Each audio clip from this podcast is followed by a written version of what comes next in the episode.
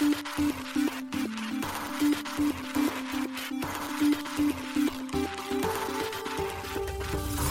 しい経済ニュース。この番組では現当社のメディア新しい経済がブロックチェーン仮想通貨フィンテックに関する日々のニュース解説を平日毎日音声コンテンツでお届けしています。そして新しい経済ではブロックチェーン仮想通貨に関するニュース解説記事やインタビュー記事学習記事などのたくさんのコンテンツを掲載しております。ぜひ新しいひらがな経済漢字で検索してメディアもチェックしてください。そして LINE 公式アカウントではメディアの更新情報を配信しております。LINE 公式アカウントにもぜひご登録ください。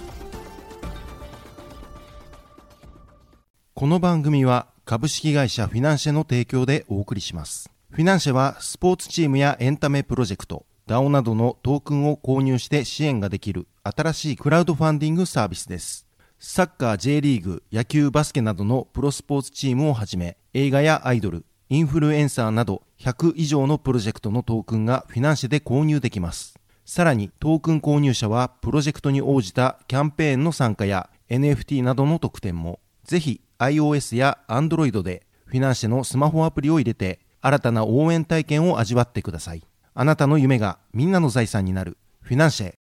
現当社新しい経済編集部の高橋です。はい、本日は8月28日月曜日です。今日のニュースいきましょう。キャプテン翼ライバルスのガバナンストークン TSUGT ゲート IO に本日上場へ。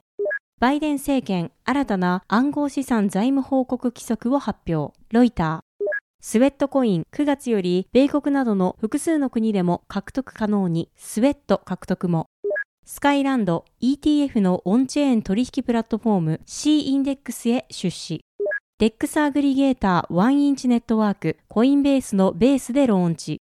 一つ目のニュースは、キャプテン翼ライバルスのガバナンストークン TSUGT 海外暗号資産取引所ゲート IO に本日上場へというニュースです。ブロックチェーンゲームキャプテン翼ライバルスのガバナンストークン TSUGT が海外暗号資産取引所ゲート IO に上場します。同ゲーム及び同取引所の公式 X から本日8月28日13時頃に発表されています。発表によると TSUGT は日本時間で本日8月28日19時より取引が開始する予定です。取引ペアは TSUGT、USDT になるといいます。ゲート IO の TSUGT 取引ページでは取引開始までのカウントダウンが行われている状況です。キャプテン翼ライバルズはサッカー漫画キャプテン翼の IP を活用したブロックチェーンゲームです。同作品に実際に登場する選手たちを育成し、他のプレイヤーと対戦するゲームとなっています。パソコン、スマートフォンのブラウザからプレイ可能で、ゲーム開始には招待コードと少なくとも一つの選手 NFT が必要となります。NFT はゲーム内のマーケットプレイスにて他のプレイヤーが出品した NFT を購入できるといいます。他のプレイヤーとの対戦を通じて得られるライバルピースを選手やサポートキャラクターなどの NFT を含む報酬と交換することも可能です。同ゲームにはポリゴンが採用されており、NFT の購入には同ブロックチェーンのネイティブトークンであるマティックが必要となります。このゲームではガバナンストークン、翼ガバナンストークンの他に、ユーティリティトークンの翼ユーティリティトークンが発行されています。キャプテン翼ライバルスはゲーム開発企業サードバースのブロックチェーンゲーム子会社ソードとソーシャルゲーム開発企業クラブの Web3 子会社ブロックスミスが開発運営しています。なお同ゲームの販売事業者となるソードは所在地をバージン諸島に置いています。同ゲームのアンバサダーには、プロサッカー選手の長友佑都氏とアンドレス・イニエスタ氏が就任しています。続いてのニュースは、バイデン政権、新たな暗号資産財務報告規則を発表、ロイターというニュースです。米財務省が8月25日に発表した規則案では、取引所や決済代行業者を含む暗号資産ブローカーは、利用者のデジタル資産の売却や交換に関する新たな情報を内国債務省 IRS に報告しなければいけなくなりそうです。この規則は納税を怠っている可能性のある暗号資産利用者を取り締まろうとする議会と規制当局による広範な働きかけの一環です。財務省によると、フォーム 1099DA と呼ばれる新しい納税申告書案は、納税者が税金を支払う必要があるかを判断するためのものであり、暗号資産利用者が利益を把握するために複雑な計算をする必要がなくなるよう支援するものだといいます。また、財務省によれば、デジタル資産のブローカーにも、債券や株式など他の金融商品のブローカーと同様の情報報告ルールが適用されることになるとのことです。同法案では、ブロカーの定義には、中央集権型と分散型のデジタル資産取引プラットフォーム、暗号資産決済処理業者、ユーザーがデジタル資産を保管する特定のオンラインウォレットが含まれます。このルールはビットコインやイーサリアム、NFT も対象となります。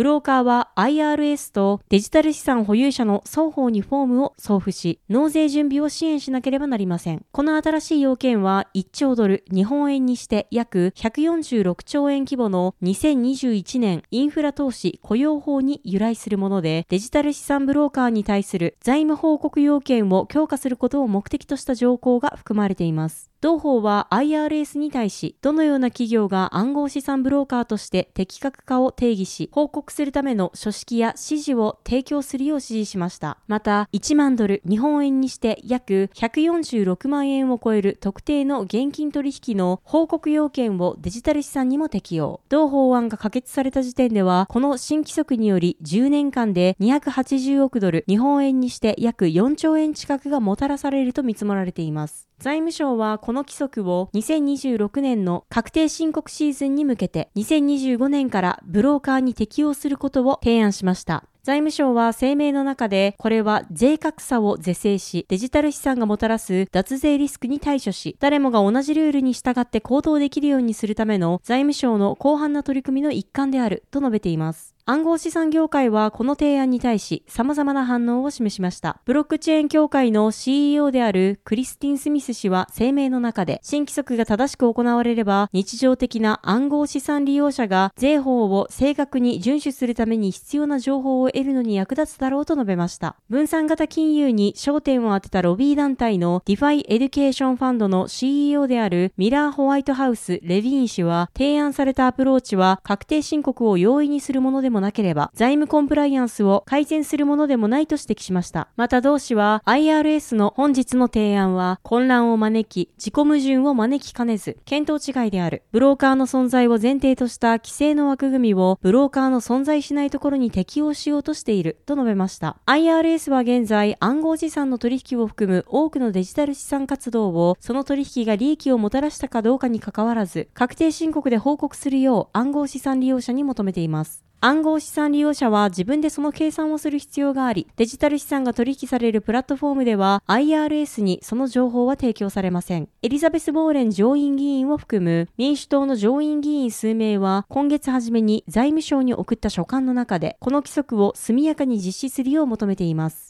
財務省と IRS は10月30日までこの提案に対する意見を受け付けています。また、11月7日から8日にかけてこの提案に関する公聴会を開催する予定です。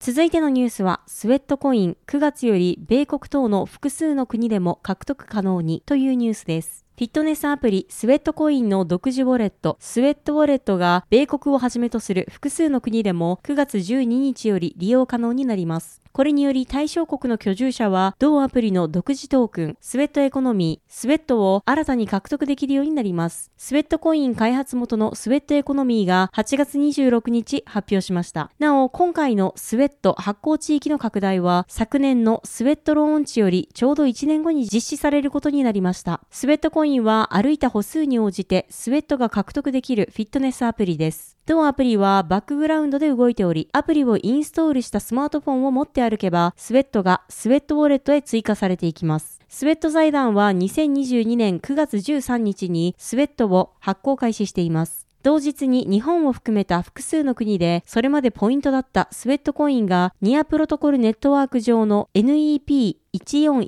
規格のトークン、スウェットとして各ユーザーのスウェットウォレットへ付与されました。しかし、規制上の問題からスウェット財団は、米国でスウェット及びスウェットウォレットを展開していませんでした。これにより、米国ユーザーは昨年9月の初回トークン生成、初回トークン生成イベントに参加できず、スウェット獲得やゲームプレイによる新たなスウェット報酬の獲得ができない状態となっていました。今回の発表によれば、スウェットウォレット利用可能になる対象は、米国、バハマ、バルバトス、ボツワナ、ガーナ、ジャマイカ、パキスタン、ジンバブエ、ウガンダの居住ユーザーとのことです。対象ユーザーは9月11日午後11時59分、協定世界時までに、スウェットコインのアプリでオプトインを登録することで、ローンチ時に配分される6億9000万ドル、日本円にして約1009.6億円のスウェットが割り当てられるといいます。また、対象ユーザーはオプトインを登録後、2023年9月12日にスウェットウォレットをダウンロードすれば、これまで保有していたスウェットコインに応じたスウェットが受け取れるとのことです。ちななみに、スウェットの配当は保有するスウェットコインの多さに比例するため、ローンチ前に歩数を増やすことが推奨されています。なお、スウェットウォレットは Google Play と App Store からダウンロードが可能です。スウェットは9月11日午後11時59分世界協定時時点でのスウェットコイン残高のスナップショットをもとに割当分を計算し、スウェットウォレットに配当されるといいます。また割り当てられたスウェットについては24ヶ月間ロックされ、その後自動的にアンロックされるとのことです。なお、9月11日午後11時59分世界協定時までにアプリからオプトインの登録をしなかったユーザーは、ローンチ時に配当されるスウェットは受け取れないとのことです。スウェットコインは6月、非アクティブユーザーを対象に、スウェットの発行を停止すると発表。スウェットウォレットを過去60日間で起動していないユーザーに対し、スウェットのミントをを一時的に停止する取り組みを進めるとのことでした。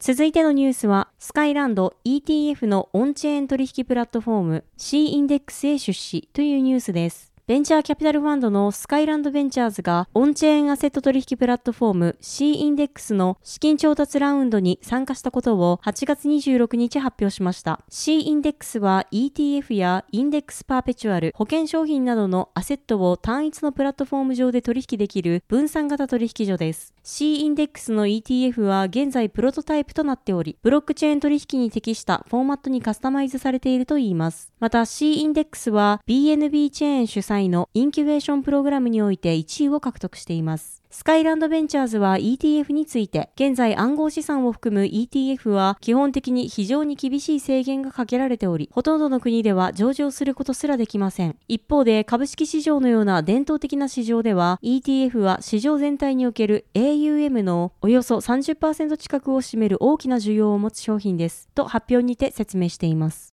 続いてのニュースは、DEX アグリゲーター1インチネットワーク、コインベースのベースでローンチというニュースです。DEX アグリゲーターの1インチネットワークがベース上でのプロトコルローンチを8月24日に発表しました。ベースで利用可能になったのは1インチアグリゲーションプロトコルと1インチリミットオーダープロトコルです。アグリゲーションプロトコルは1インチのメインのプロトコルであり、最適な取引を算出することで効率の良いトレードを提供しています。また、リミットオーダープロトコルは DEX 上で指値注文を可能にするプロトコルです。ベースは米ナスダック上場の暗号資産取引所コインインベースが独自開発したイーサリアムのレイヤー2のブロックチェーンです。オプティミズムに続き、オープンソースモジュールの OP スタックにより構築されており、8月9日にメインネットが正式ローンチしました。OP スタックは OP メインネットの開発元である OP ラボが提供するソフトウェアです。開発者はこのソフトウェアを用いることで、オプティミスティックロールアップを採用した独自のレイヤー2ブロックチェーンを立ち上げられます。なお、現在同ブロックチェーンの TVL は約2億4300万ドルとなっており、イーサリアムレイヤー2ネットワークの中で5位です。ワンインチネットワークは今回のベース対応により、イーサリアム、アービトラム1、オプティミズム、ZK シンクエラ、ベース、BNB チェーン、ポリゴン、グノーシス、アバランチ、ファントム、クレイトン、オーロラの合計12のブロックチェーンでプロトコルを展開しています。はい、本日のニュースは以上になります。そして本日は毎週月曜日恒例の暗号資産週間マーケットレポートが SBIVC トレードより届いております。今週は大幅下落後のビットコイン経済指標の発表に注視が必要暗号資産週間マーケットレポート8月28日号として公開されています。新しい経済のサイトからこのレポートが見られるようになっておりますので、ぜひご確認ください。はい。このように私たち新しい経済編集部では、ブロックチェーン暗号資産に関するニュースを平日毎日ラジオで配信しております。本日ご紹介したニュースは、新しい経済のサイトに上がっております。ぜひ、サイトの方も見に来てください。新しいひらがな、経済、漢字で検索して見に来ていただければと思います。それでは、本日もありがとうございました。